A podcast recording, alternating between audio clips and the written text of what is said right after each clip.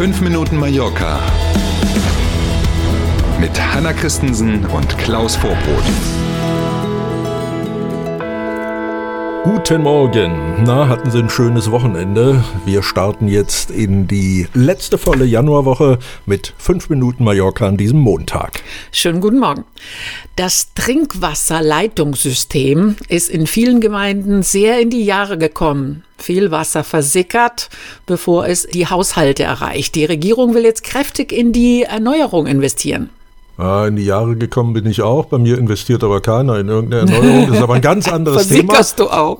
genau, so langsam aber sicher. genau.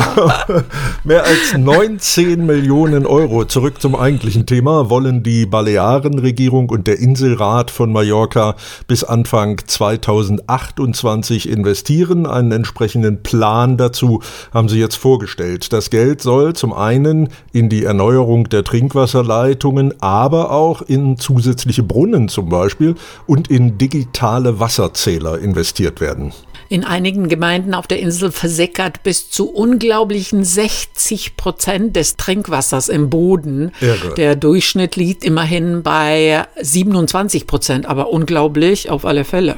Beide Werte, unglaublich, muss man wirklich sagen. Ja. Und eigentlich ist diese Situation ja schon seit Jahren A bekannt und B deswegen auch zum Kopfschütteln. Ne? Sie wissen es, wir reden oft genug drüber. Einerseits seit ja nicht gestern erst regnet es zu wenig. Wasser hm. ist ja immer ein Dauerbrenner-Thema. Wasser wird immer knapper und auf der anderen Seite ist das Leitungsnetz eben so stiefmütterlich behandelt worden in den mhm. letzten Jahren. Wird Zeit, dass da jetzt investiert wird. Ganz anderes Thema. Gibt es in der Zukunft noch mehr Hotels in der Altstadt von Palma? Im Rathaus soll in diese Woche eine entsprechende Entscheidung fallen. Wir erklären mal ganz kurz den Hintergrund. Ähm, bisher ist es ja verboten, in Palma in der Altstadt aus Gebäuden, die entweder unter Denkmalschutz stehen oder aber die zum Kulturgut gehören und so eingestuft sind, aus diesen Gebäuden darf man, Stand heute, keine Hotels machen. Und genau diese Regelung will die Mehrheit im Rathaus aus konservativer PP-Partei und der Rechtspartei Vox in dieser heute beginnenden Woche jetzt ändern. Das melden die Kollegen von Ultima Hora am Wochenende online. Soweit die Theorie. Es gibt ja aber auch ein Kontingent an Hotelbetten, das nicht mhm. überschritten werden darf. Das ist dann eine mhm. Norm von, von dem äh, Ministerium für Tourismus hier. Mhm. Momentan mhm. ist das Kontingent ausgeschöpft. Neue Hotelbetten können also erst entstehen, wenn andere Hotels die Kapazitäten reduzieren oder ganz schließen fragt man sich natürlich, warum beschließen die dann sowas im Rathaus? Ne? Wir ja. wissen es nicht so richtig. Diese Kontingentregelung jedenfalls, die hatte ja die Vorgängerregierung beschlossen und eingeführt. Offiziell gibt es dazu noch keine Statements. Schauen wir mal, ob gegebenenfalls auch daran gerüttelt werden soll. In Deutschland gehen ja in diesen Tagen Hunderttausende gegen Rassismus, Hetze und gegen die AfD auf die Straße. Auch in Spanien scheinen die rechten Kräfte immer bedrohlicher zu werden.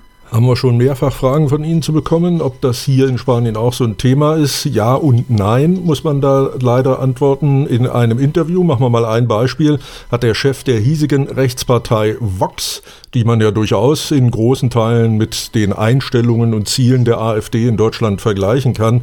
Der Mann hat jetzt also in drastischen Worten Gewalt an politisch Verantwortlichen zu einem durchaus aus seiner Sicht realen Szenario erklärt irre. Zweites Beispiel, in der Neujahrsnacht gab es eine Demo, auf der eine Puppe, die wahrscheinlich nicht ganz unbewusst genauso aussah wie Regierungschef Pedro Sanchez, diese Puppe ist verprügelt worden auf dieser Demo.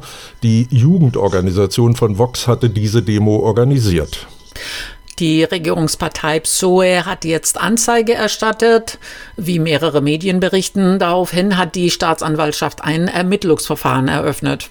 Vox schafft es ja im Moment hier in Spanien eine ganze Menge Leute zu aktivieren, und zwar zu Demos, die sich gegen die von der Regierung geplante Amnestie für die verurteilten Verantwortlichen der damals ja verfassungswidrigen Unabhängigkeitsbestrebungen in Katalonien richten. Also auf der anderen Seite gibt es eben auch hier viele Fans dieser Partei.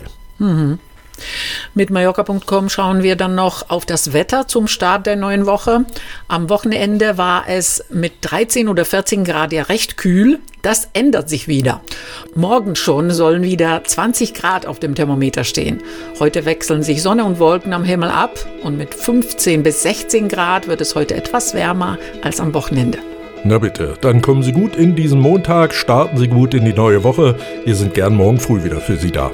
Danke für heute, bis morgen um sieben. Tschüss.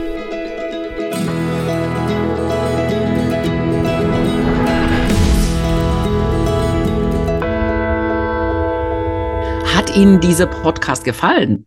Dann abonnieren Sie unseren Podcast doch. Das ist ganz einfach und das Schönste, das kostet nichts.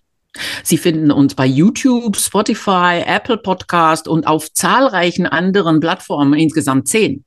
So, und was hat man davon? Mit dem Abo, erstens, Sie verpassen keine Folge von 5 Minuten Mallorca und zweitens, wir freuen uns, wenn Sie uns abonniert haben. Danke.